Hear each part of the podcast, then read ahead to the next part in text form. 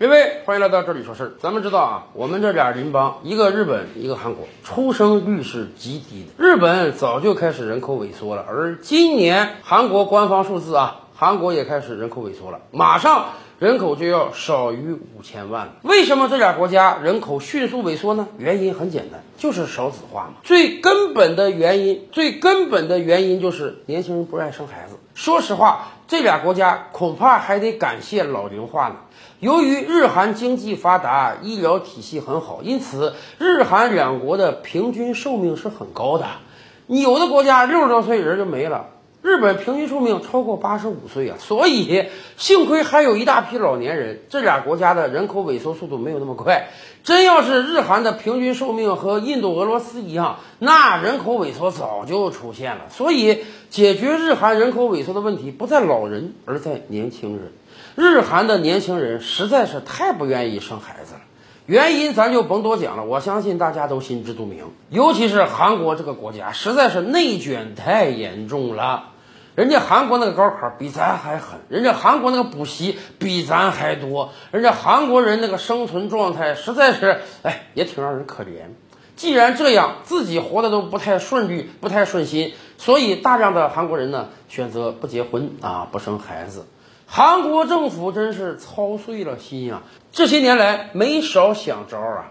就在这两天，韩国政府又搞了一个新举措，哎，希望通过这个举措呢，能大幅提升年轻人的生育意愿。什么举措呢？改小学入学年龄。韩国以往啊，跟我国一样，孩子满六周岁可以入小学。理论上讲，哪怕你差一天，你都不可以。所以每年一到入学季的时候，我国就会有大量家长抱怨说：“哎呀，我孩子是九月一号出生的，九月二号出生的，就差一天，结果那个跟小学失之交臂了。因为小学入学年龄卡在九月一号，到那一天，我这孩子差一天满六周岁，你就上不了学，你就得再等一年。韩国以往呢也是六周岁入学，就在这两天，韩国教育部门说改了，以后韩国改成五周岁入学。当然了。这个政策是定下来了，具体细则还没出，哪一年真正实施还没讲。哎，有很多朋友们可能好奇问啊，这个改小孩的入学年龄，你跟这个解决少子化它有什么关系呢？我跟大家讲，太有关系了。现代人的生活特点呀，它就是晚婚。你想啊，古代这个农耕时代，十三四岁结婚很正常。在有的朝代，十五岁姑娘没嫁，那都是大龄剩女了，政府都得多收你的税了。其实七八十年代的时候，我国农村如果姑娘二十岁没嫁，那说媒的人都得老了，父母都得着急呀。农耕时代嘛，说实话，人受教育的时间短，十四五岁就可以替家里干活了，十七八岁那就是成人了。成人之后就早早的找个对象，把家安定下来，然后早早的生孩子。对于农村地区而言，孩子越多，证明你劳动力越多，证明你这个家里越兴旺。而进入到了现代化社会之后，咱们知道啊，一方面人的这个受教育时间被不断的拉长，另一方面现代社会又对单身特别的宽容，以至于我们都养成了晚婚的状态。按照我国现行法律规定啊，按照我国现行法律规定啊，女子二十二岁以后，男子二十四岁以后结婚，那就算晚婚了。说实话。现在有多少早婚的？那百分之八九十的人，好像三十岁都没结婚的都正常，这也难怪啊！你想，小学六年，初中三年，高中三年，大学四年，再读个研究生，二十五六岁毕业步入社会很正常，再打拼个几年。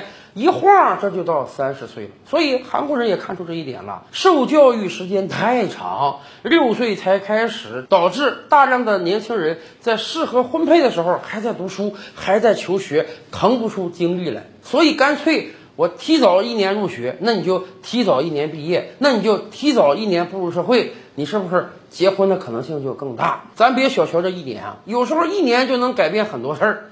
包括，其实我国早就也有教育专家说啊，咱们这个基础教育时间有点太长了，导致二十二岁你才大学毕业。有没有可能我们把基础教育时间压缩一下？比如说小学压缩成五年，高中、大学整合成五年，基础教育就十年。这样的话呢，二十岁你就可以大学毕业了。步入社会、独立生活的越早，那相对而言，你要找个人依靠吧，你谈恋爱的可能性越大，组建家庭的可能性就越大。包括。咱们中国青年人结婚要干啥呀？要买房啊！